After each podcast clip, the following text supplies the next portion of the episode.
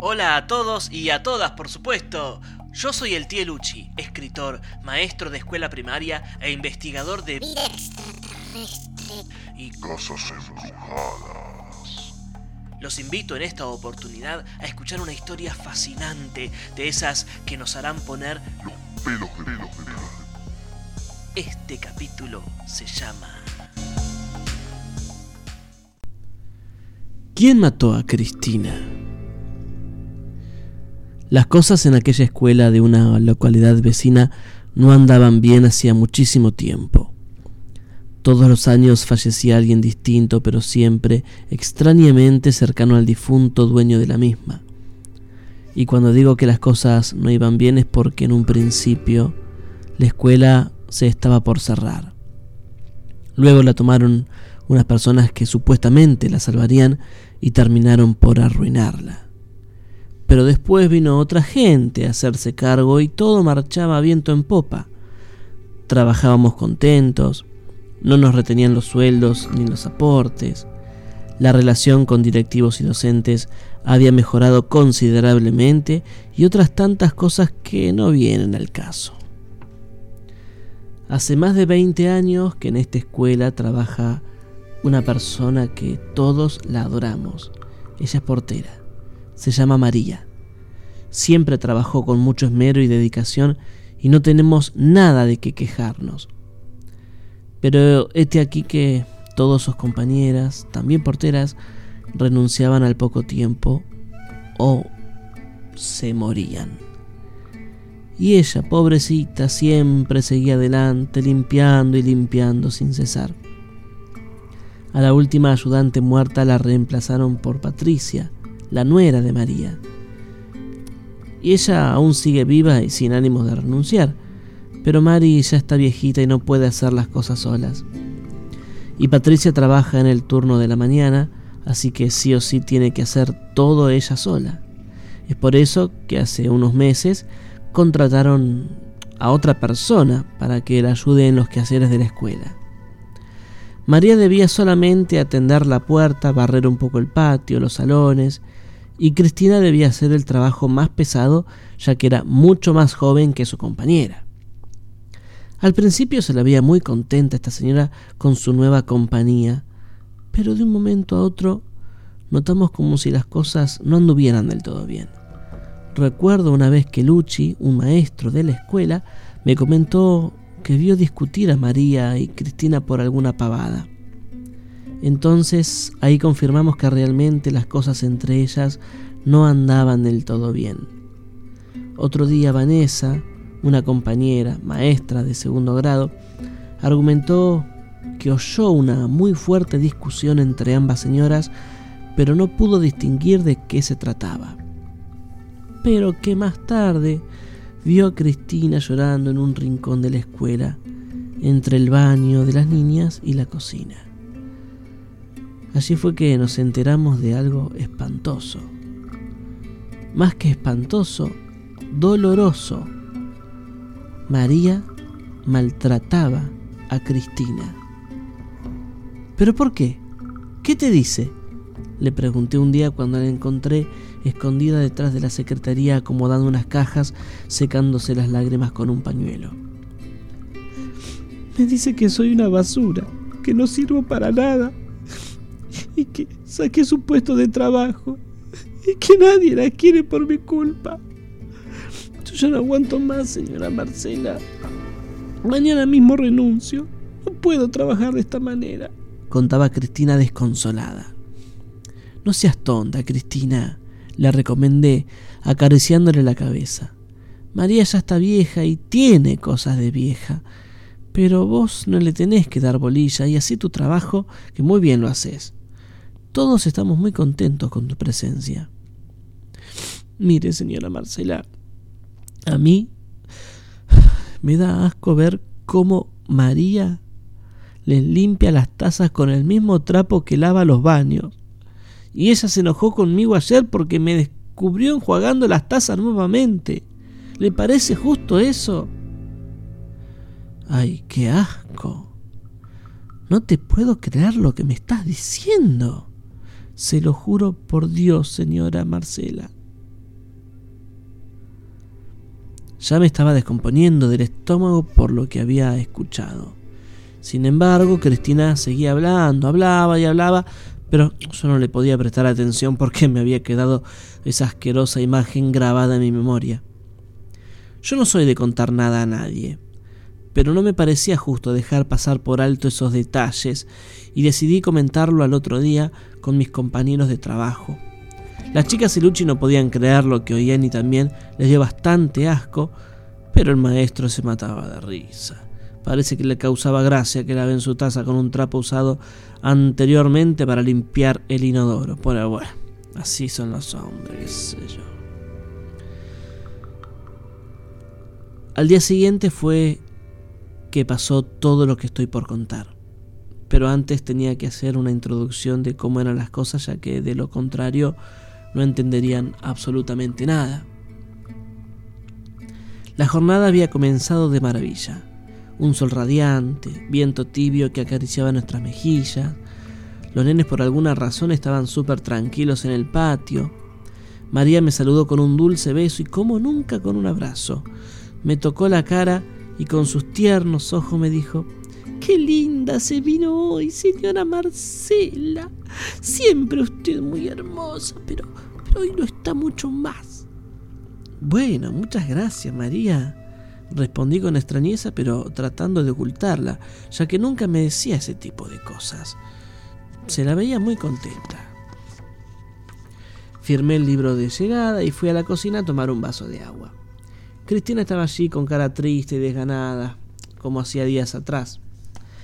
La tomé de la cara, la miré a los ojos y le dije con firmeza, cámbiame esa cara, Cristina. No le des bolilla a esta mujer, es vieja, ya te lo dije. Vos haces tu trabajo y punto. Todos, hasta los directivos, están contentos con vos. Por eso no baje los brazos. Se puso a llorar de golpe y me abrazó fuerte. Oímos pasos, se soltó con la misma rapidez y se fue al baño para terminar de llorar. Por suerte nadie nos había visto. En ese momento llegaron las chicas. Melissa, Vanessa y Ceci. Graciela y Luchi siempre llegaban últimos. Estos dos aparatos son tal para cual. Hacen un excelente equipo de trabajo.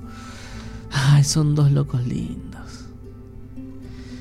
En el primer recreo me reuní con mis compañeros en un sector del patio para comentarles lo que estaba pasando. Che, no puede ser, loco. Hay que parar el carro, María.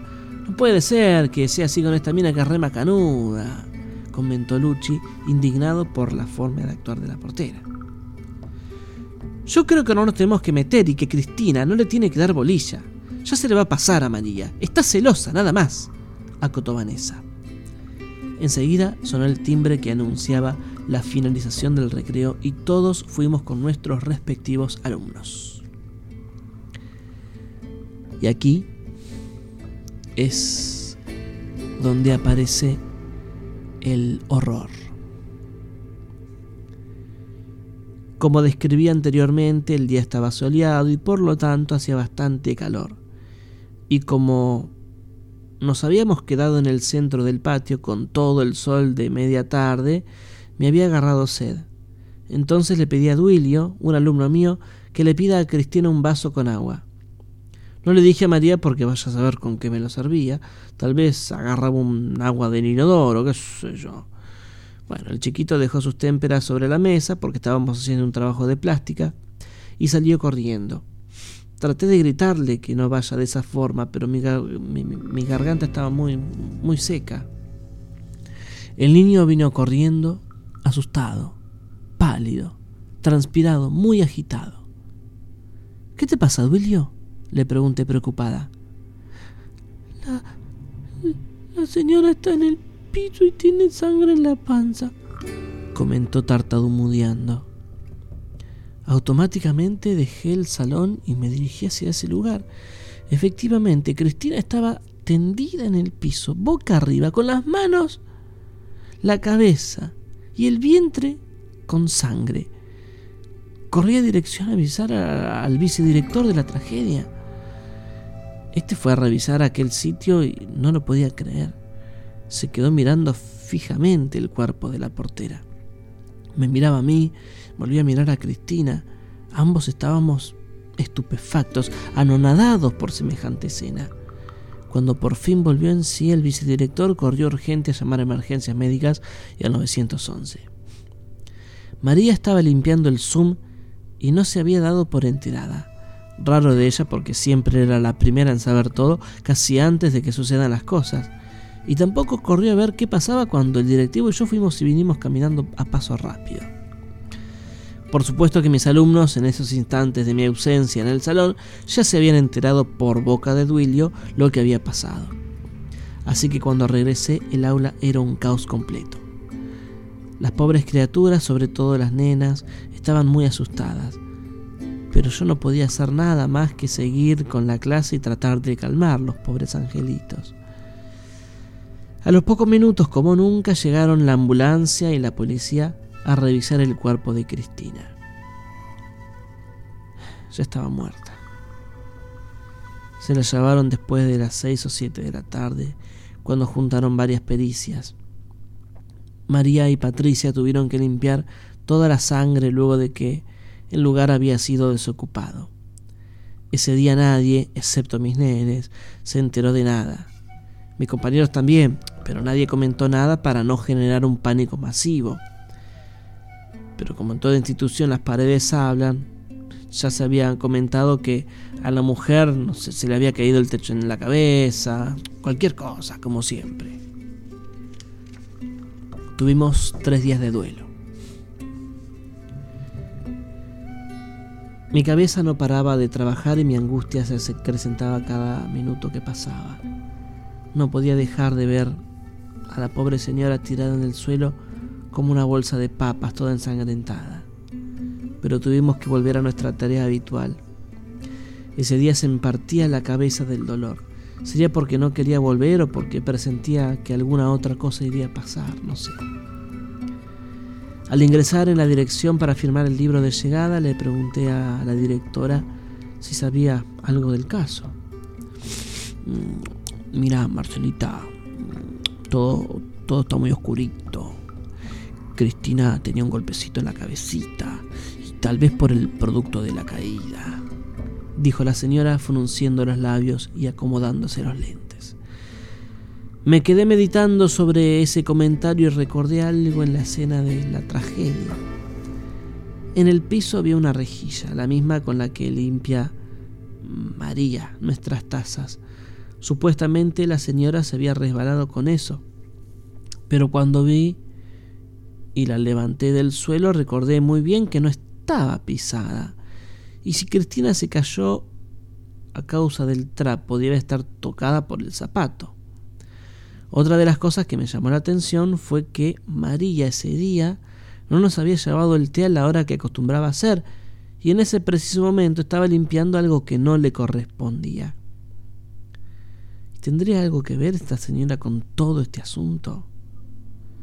Ya no podía pensar más, y se lo comenté a mi compañera y amiga Vanessa. ¿No serás que estás sugestionada porque María no la quería? me preguntó Vane y luego agregó. Da para pensar eso que me cree, que, crees, pero me, parece que la viejita es incapaz de matar a alguien. Tantos años aquí adentro y que haga eso. No creo que haya sido ese, que, haya, que haya sido ese, llamarse. Ay, mira, me trabo las palabras. No, yo tampoco creo que María haya sido. Bah, no sé, tengo mis dudas. Respondí con algo de incertidumbre y culpa, porque me dolía sinceramente pensar que alguien que yo estimaba mucho, porque María la conozco desde hace más de 15 años y ya es como de mi familia, me hubiera hecho, hubiera hecho semejante atrocidad. Mi cabeza seguía girando. No podía dejar de pensar en esa pobre mujer que entró a trabajar con tanta alegría y terminó muerta en la cocina de la escuela triste y sola porque encima no tenía familia. Al día siguiente, Vanessa me llamó a casa. Marce, tengo que contarte algo. No sé si está bien que te lo diga, pero hoy hablé con María y me dijo algo que me cayó muy mal.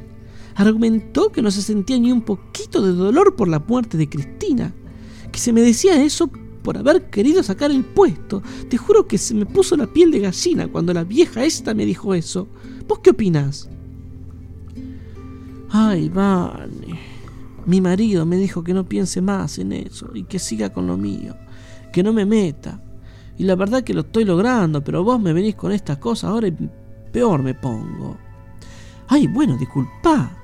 Solo quería contarte porque me pareció rarísimo lo que me dijo. Y lo hizo con una frialdad que no te imaginás. ¿Y vos qué le dijiste después? Y que me parecía de muy mala persona pensar eso.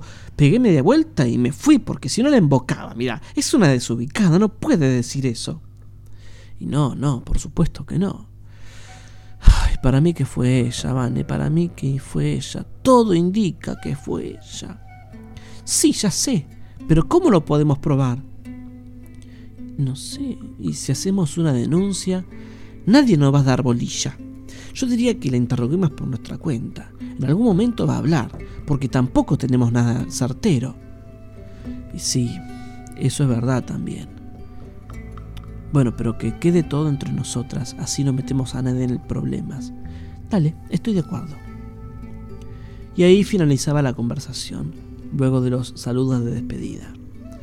Al día siguiente, cuando María me llevó el té a mi salón, la senté en una silla que no estaba ocupada debido a la inasistencia de una nena e hice que coloque que se coloque a mi lado. Le comenté que tenía que contarle algo muy importante, algo que me había enterado. La vieja enseguida paró la oreja como de costumbre. Mari, yo me había enterado por Cristina que vos lavas nuestras tazas con el mismo trapo que limpias los inodoros. ¿Es cierto eso? La señora abrió los ojos como dos huevos fritos y tocándose el pecho dijo, ¡Ay, por el amor de Dios, señora Marcela! ¿Cómo puede pensar eso de mí? No me lastime más de lo que estoy, por favor. Sus ojos comenzaron a llenarse de lágrimas, y eso era otra de las cosas que me desconcertaba. María era una mujer muy sensible, por cualquier cosa, por mínima que sea, se ponía a llorar. Es por eso que me costaba creer que ella había sido la culpable del crimen. Le pedí disculpas y la abracé, consolándola. Me daba lástima por un lado, pero por otro tenía miedo de que me clave un cuchillo por la espalda o me ponga veneno cual si ella muraron el té y las masitas. Pero preferí ser amiga antes que enemiga. En el recreo le comenté a mi compañera Vanessa lo que había hablado con la portera. Vané, ahora sostengo de que tal vez sea cierto, de que no haya sido María la que mató a Cristina. Se me puso a llorar cuando le dije que la otra nos había contado lo de las tazas. ¿Y eso qué tiene que ver, Marce? Yo de la bronca que le tiene todavía la pobre muerta. No escuché las palabras de mi compañera y me puse a pensar en el día de la tragedia. En ese momento se me presentó la cara de Duilio. Él Tal vez había visto algo más que a Cristina tendía en el suelo, porque también recordé que ella tenía sangre en la panza y en las manos. O sea que si solo se cayó no tuvo tiempo para agarrarse la cabeza. Supuestamente murió con el golpe, entonces, ¿cómo es que tenía las manos llenas de sangre? Duilio, mi amor, le dije al niño acariciándole su cabecita llena de rizos azabache. ¿Vos viste algo más el día que le encontraste a Cristina tirada en el suelo? El pequeño de pronto se puso pálido, bien pálido, y agachó la cabeza. Me quedé contemplándolo unos segundos e intenté volver a preguntarle, pero cuando comencé a hablar, el niño me abrazó fuertemente y largó un poderoso llanto de angustia y desconsuelo. Lo único que atiné en ese momento fue abrazarlo también y dejar mi mente en blanco, porque la verdad es que no entendía nada. Pero luego de razonar unos segundos supuse que estaba así por ver semejante escena. Creo que hasta a un adulto le caería mal ver eso, y no pensemos en una criatura de tan solo ocho años. Me tomó la cara con sus manitos sucias y con un mar de lágrimas, y un hilito de voz me dijo, Perdón, señor, fui yo. No entendí bien lo que quiso decir, o tal vez no quería entender. Entonces le pregunté, ¿qué cosa fuiste vos, Duilio? Yo la tiré sin querer a la señora. ¿Vos la mataste? Pero yo no la quería matar. Yo solo fui a pedir el vaso de agua que usted me pidió y ella se atravesó. A todo esto, todos los nenes habían hecho silencio y oían la conversación. Yo miraba todo el recinto con los ojos bien abiertos y todavía sin querer comprender nada. A ver, pero Duilio, papito, ¿cómo, ¿cómo fue que no me... ¿Cómo fue que no me dijiste nada? ¿Por qué lo ocultaste? Porque me iba a hacer firmar el cuaderno de disciplina y mi papá me iba a pegar. Yo entré corriendo a la cocina y la señora justo estaba saliendo. Entonces la choqué y la tiré y después vine corriendo a avisarle, pero no le quise decir que había tirado porque me iba a hacer firmar el cuaderno. Pero vos viste que le salió sangre de la cabeza. ¿Y lo de la panza? Eso era porque tenía la mano con témpera, señor. Y dije eso para que no piensen que fui yo. Perdón, señorita. Perdón. Mi alumno siguió llorando y los chicos prestando suma atención a la escena. Luego de calmarlo les hice jurar a los otros niños que no cuenten nada en sus casas, ya que los accidentes pasan por alguna negligencia, y en este caso seguramente todo recaería en mí. Pero necesito deshogarme de alguna manera. Es por eso que le cuento esto a usted, padre Fabián. No soporto más esta mancha en mi alma. ¿Qué mancha, Marcela? La de haber ocultado y sobre todo la de haber desconfiado de alguien que no tenía absolutamente nada que ver. Está bien, Marcela, está bien. Vaya, rece diez Ave María, diez Padre Nuestro y un pésame. Dios la va a perdonar. Sí, Dios me iba a perdonar, pero mi alma seguiría manchada por el resto de mis días pienso mientras me dirijo al altar. Espero que hayas disfrutado de esta historia. No te olvides de compartirla con todos tus amigos y con todas tus amigas. Nos escuchamos en el próximo capítulo.